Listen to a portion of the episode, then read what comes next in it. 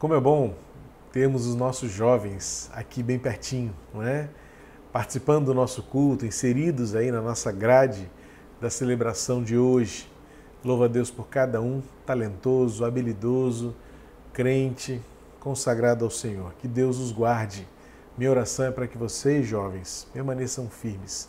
A Bíblia é repleta de ensinamentos acerca da juventude, da força que vocês têm, como diz João, ah, das oportunidades que vocês têm, como diz o livro de Eclesiastes, capítulo 12, de fazer escolhas, de priorizarem o Senhor. Eu louvo a Deus pela nossa juventude, a juventude Bemeyer.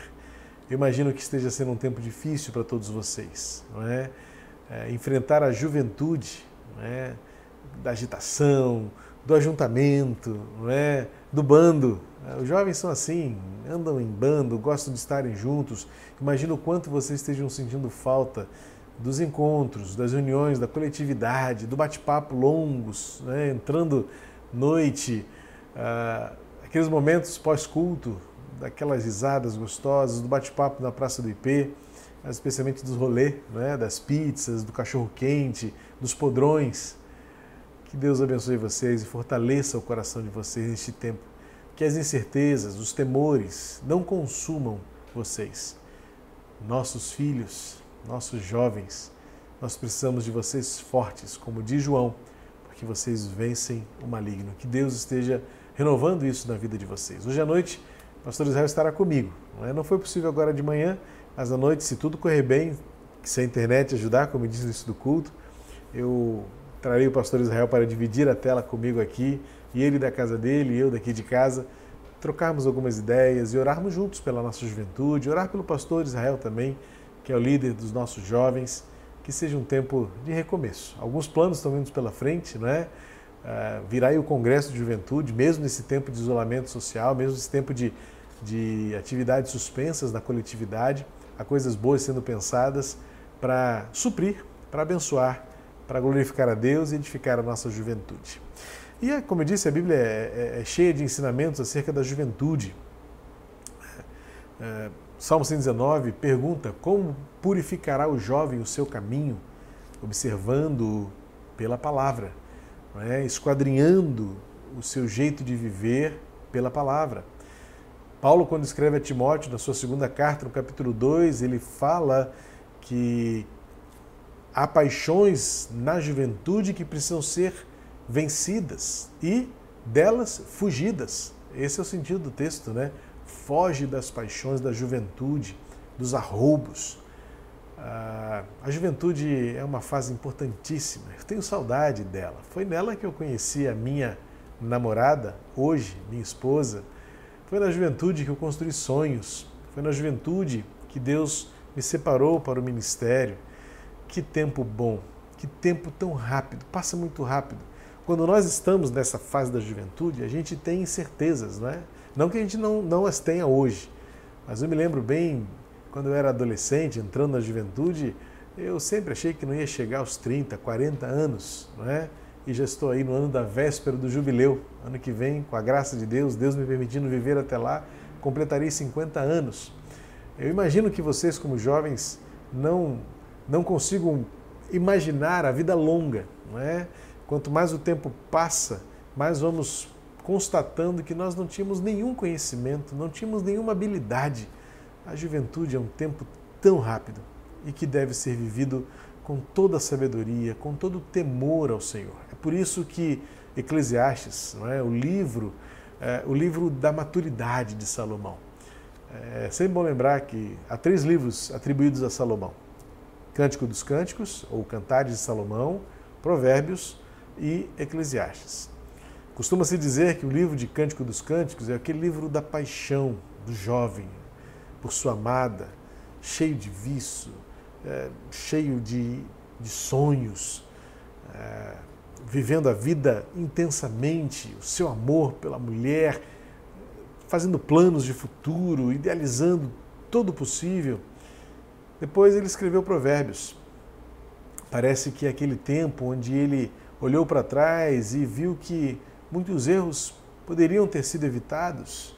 E então ele como pai, transfere este conhecimento, esta sabedoria ao seu filho e diz: Filho, ouve os conselhos de teu pai. É, tem um momento onde nós chegamos ao estágio, ao nível, não é? a, um, a um momento da vida em que você olha para trás e diz assim: se nós pudermos ajudar outros a errarem menos, é por isso que você vê seus pais ensinando tanto, líderes falando tanto. Não é que nós sabemos mais, mas é que já vivemos um pouquinho mais.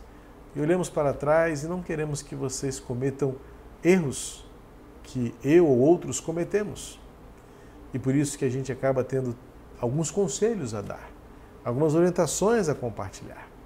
E finalmente chega o livro de Eclesiastes, o livro que parece-nos foi, foram as últimas palavras de Salomão, onde ele olha agora a vida toda e ele faz aquela reflexão um tanto quanto azeda, né? Ah, tudo é vaidade. Olhei para tudo e não vi muito sentido no trabalhar, no receber, no comer, no dormir. Então, no capítulo 12, ele traz uma, uma advertência, é um sinal de alerta, é, é aquela luz piscante em amarelo para a juventude. Lembre-se do seu Criador, enquanto você for ainda jovem. E ele faz um acréscimo, porque virão dias em que você poderá não ter contentamento neles. Dias do cansaço, das frustrações, de planos não concretizados parece-me que a leitura que Salomão faz da vida é: chegará um dia onde você só terá o Senhor. E isso bastará. Que baste para você, jovem, o seu Criador. E é por isso que eu quero compartilhar hoje um texto que aparece nos três evangelhos sinóticos. Como eu disse, a Bíblia é repleta de narrativas, de ilustrações, de histórias, de relatos de jovens, de advertência aos jovens. Jovens têm importância, sim. Jovens têm um papel, sim. E há nos três evangelhos sinóticos, Mateus, Marcos e Lucas, um encontro de Jesus. E curiosamente, este é um encontro que é falado nos três evangelhos. Ah, Costuma-se entender que quando uma determinada história, um determinado fato, um determinado momento na vida de Jesus é, é, é referido nos, nos, três evangelhos, e alguns até nos quatro, como eu já preguei anteriormente, é porque, de alguma maneira, aquele momento marcou as testemunhas, marcou a história, e pelo jeito, pelo visto, não é diferente com a história daquele homem rico. Aquele homem rico que foi a Jesus tentando encontrar uma resposta. O que devo fazer para alcançar a vida eterna? Este, este texto, apresentado por Mateus, por Marcos e Lucas, tem algo de muito precioso para nós, porque eu costumo sempre dizer para você que quando nós lemos o texto em várias referências, a gente acaba descobrindo nas nuances algumas coisas importantes para a aplicação dele para os nossos dias.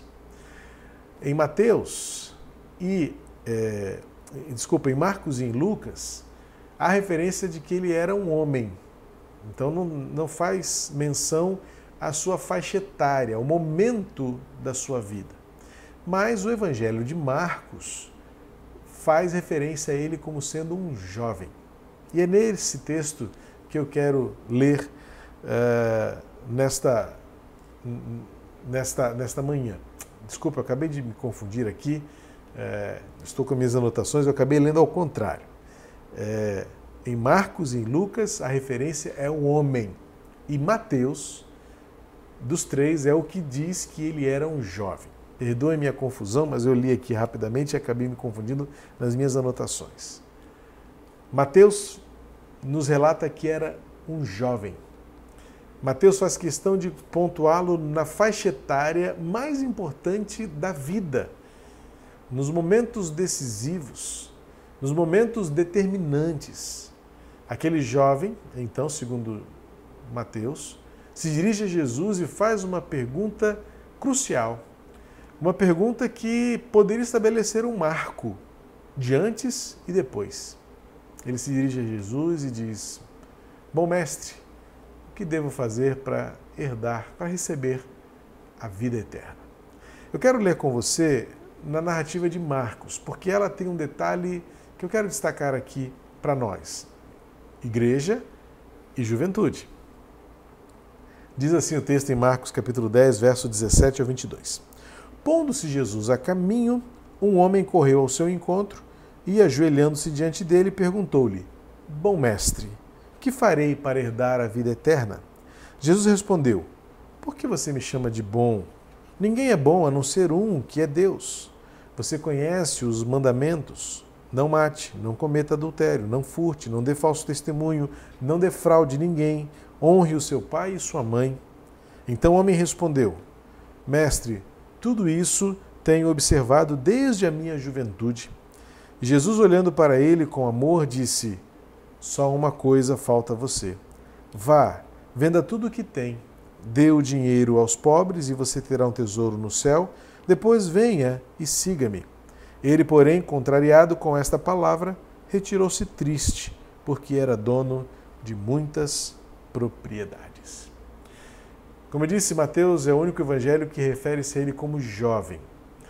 Marcos faz esta referência de que ele tem como referencial temporal que ele agora já tinha vencido a juventude. Mas há uma interpretação de que, na verdade, essa juventude aqui seria melhor traduzida por infância, ou seja, desde que eu era pequeno, eu cumpro essas coisas. O fato é que podemos é, é, colocar esta pessoa, este homem, numa faixa etária bem plausível da juventude. E ele então se destaca pelas características que o texto descreve dele. Era um jovem, muito provavelmente um jovem, surpreendentemente rico já, por isso então devia ser de uma família tradicional, de uma família influente. Ele certamente tinha uma certa proeminência na, na, na, no seu contexto social. Era evidentemente virtuoso, porque ele mesmo reconhece que cumpria direitinho todos os trâmites ali das regras, da, do, do, da convivência, dos estatutos religiosos. Ele diz: Eu sempre fiz isso, eu cumpri tudo isso desde que eu era novo. Uh, e era evidentemente um homem religioso. Mas havia dentro dele um vazio. Este jovem tem a nos ensinar que muitas vezes nós podemos reunir todas as qualidades, podemos agregar todas as virtudes possíveis e ainda assim permanecer com o coração vazio. A pergunta que poderia ser feita a este jovem, em outras palavras, sendo a mesma que Jesus fez, né, quando ele fala o que te falta ainda, seria perguntar a este jovem: Mas você já não tem tudo? O que mais você quer? O fato é que, como indivíduos que somos, enquanto não preenchermos o nosso coração pela presença de Deus, pelo conhecimento de Deus, por experiências com Deus, teremos sempre esta sensação de vazio. Sempre nos faltará alguma coisa. Uh, parece que Marcos, mesmo não referindo-se a ele como jovem, retrata um pouco a juventude. Porque Marcos descreve este momento do encontro dizendo que ele ajoelhou-se diante de Jesus, ele jogou-se aos pés de Jesus. Há uma atitude de ímpeto, há uma atitude de é, tanto quanto afoito. E se dirige logo a Jesus, chamando-o de bom mestre. Jesus o repreende. Veja que a resposta de Jesus não era uma resposta fria, indiferente, não era uma bronca. Uh, eu consigo entender aqui Jesus colocando as coisas no seu devido lugar, dizendo já a ele assim: olha, você acha que você vai ganhar alguma coisa me bajulando? Porque o único que é digno de adoração, o único que é de fato merecedor de toda a glória, é o Pai que está no céu. Na verdade, então, Jesus não é que Jesus não recebesse a honra daquele jovem, mas é porque percebe que, ao aproximar-se de Jesus, aquele homem estava tendo uma atitude muito mais teatral, provavelmente muito mais é, afoita do que necessariamente seria sincera, genuína.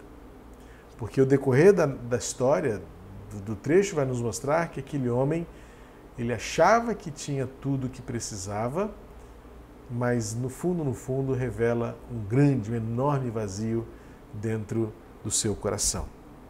Ele, era uma, ele tinha uma vida respeitável, mas nos mostra que uma vida respeitável, uma vida virtuosa, não será suficiente diante da justiça e diante da glória, diante da glória de Deus.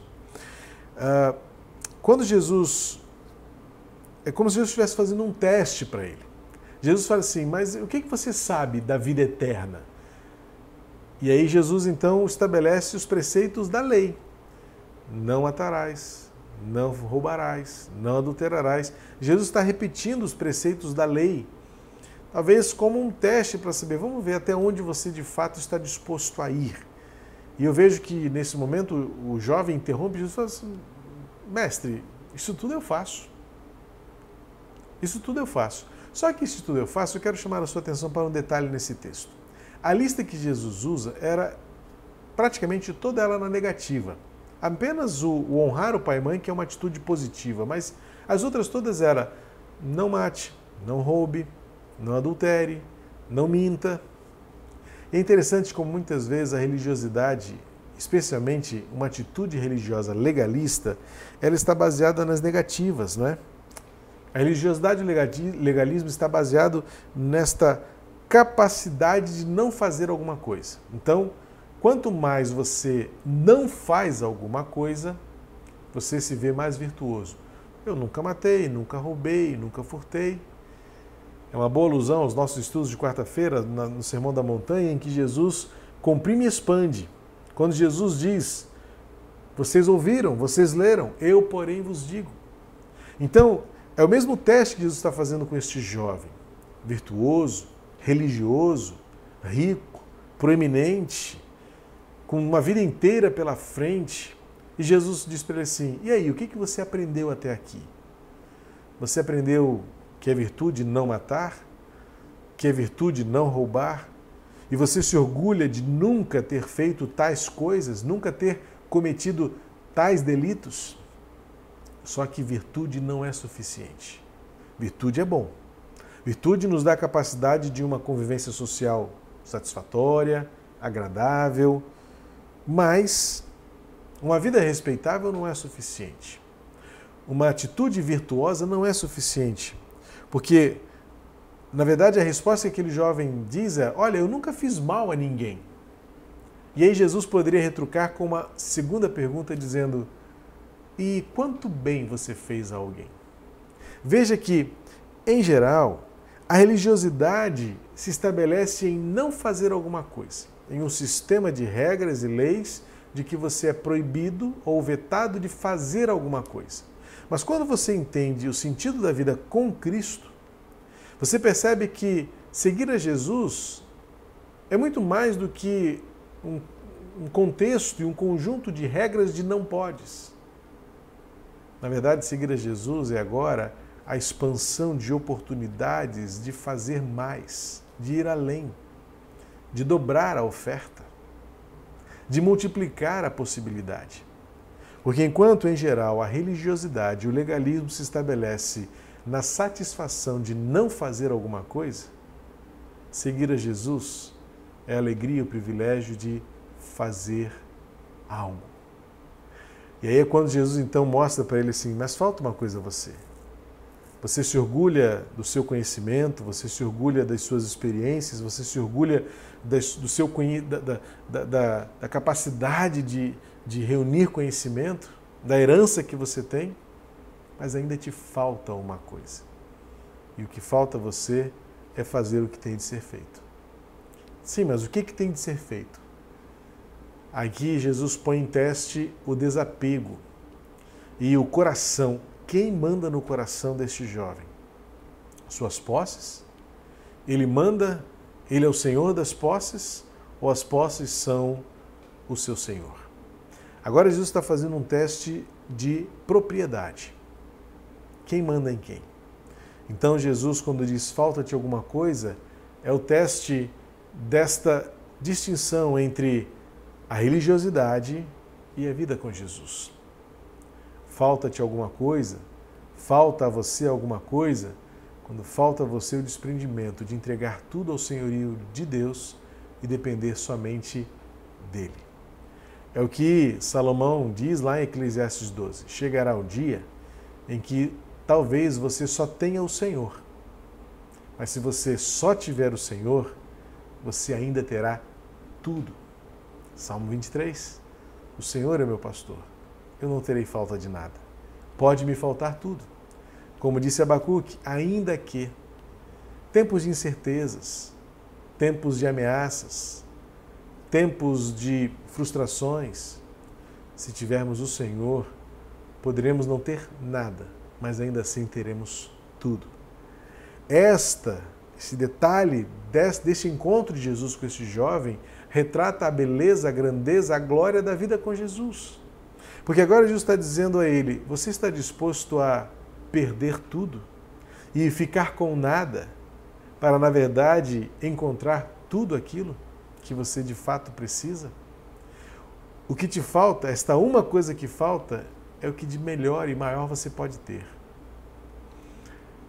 Alguém já disse certa vez, quando diante do desafio, do chamado, da vocação do Senhor, costumamos dizer que abre-se mão de tudo para estar com o Senhor doutora Germana, nossa médica na Amazônia, junto aos ribeirinhos, ela disse que aprendeu logo, logo que ela não tinha nada. Então ela não precisava abrir mão de nada, ela precisava apenas entregar tudo ao Senhor. É o que esse jovem precisa entender para que a sua vida tivesse uma mudança, para que sua vida tivesse significado. E aqui é algo importante quando ele diz para Jesus: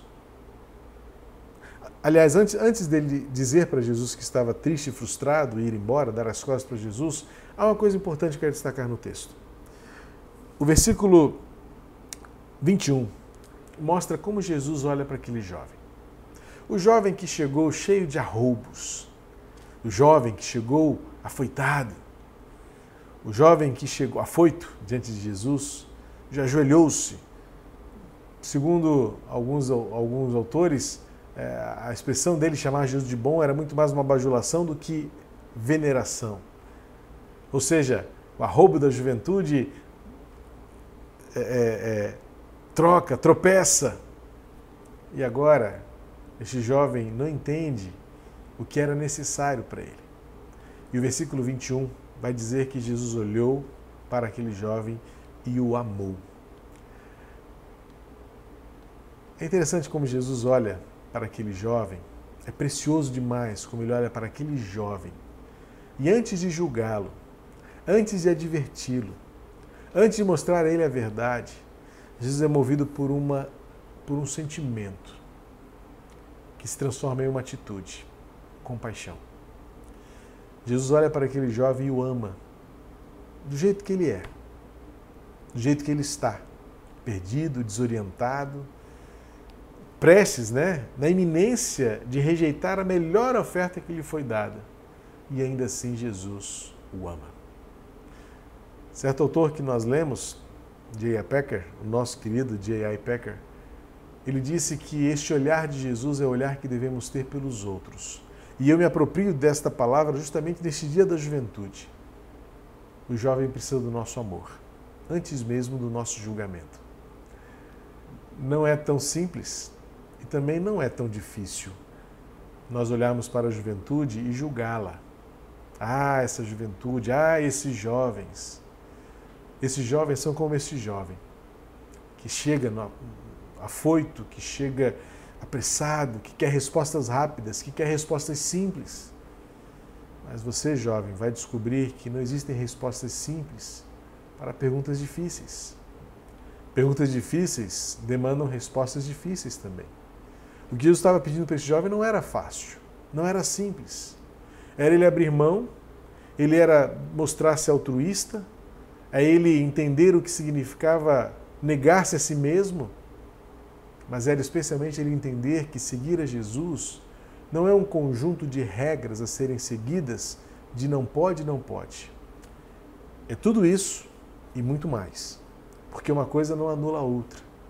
A liberdade que temos em Jesus não anula a necessidade da justiça, da correção, da santidade. Não, de forma alguma.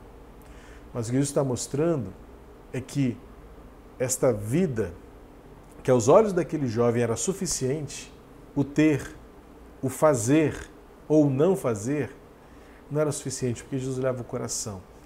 E a pergunta que Jesus Cristo faz, nas palavras que ele usa, eu as vejo da seguinte maneira: A quem pertence o seu coração? Enquanto seu coração não pertencer a Jesus, continuará faltando tudo para você. A atitude de Jesus para com aquele jovem é a atitude que nós, como igreja, devemos ter para com a juventude. Porque um dia nós estivemos do lado de lá, ou deste lado. Um dia nós estivemos como esse jovem em procura de respostas, de sentido, de propósito, de, de direção. Tínhamos os nossos sonhos, tínhamos, tínhamos os nossos arrobos, tínhamos as nossas atitudes tão características da juventude. E Jesus olhou para aquele jovem e, antes de julgá-lo, o amou. Nossos jovens precisam do nosso amor. Jovens, vocês precisam de uma decisão. Este jovem, diz o texto no versículo 22, que saiu contrariado e triste. Assim é a vida daqueles que dão as costas para as oportunidades que temos em Jesus e com Jesus. Se queremos uma vida plena, uma vida com propósito, uma vida que nos faça enxergar as circunstâncias e perceber que com Jesus é muito mais do que não fazer, mas sim fazer. Não se trata de você satisfazer-se com ah, esta mediocridade de achar que não fazer mal a ninguém é suficiente, mas é muito mais além e dizer que bem eu estou disposto a fazer, o quanto estou disposto a entregar e entregar-me para seguir a Jesus. Só assim o encontro se finaliza com um sorriso, com a transformação, com alegria, com o recomeço. Este jovem, ainda que rico, saiu pobre. Ainda que satisfeito com tudo aquilo que ele nutria como tradição e experiência, sua alma voltou triste para o mesmo lugar de onde veio. Ele poderia sair dali diferente, mas saiu exatamente como entrou. Que vocês, jovens, que a nossa juventude hoje, esta juventude que conosco atravessa um tempo de incerteza, um tempo de dúvida, possa neste tempo consolidar no coração de vocês que a única possibilidade viável, possível, é olhar adiante, olhar para frente e responder a Jesus tudo é teu. Meu coração, meus sonhos, meus projetos, meu propósito. Meu propósito é fazer a vontade de Deus.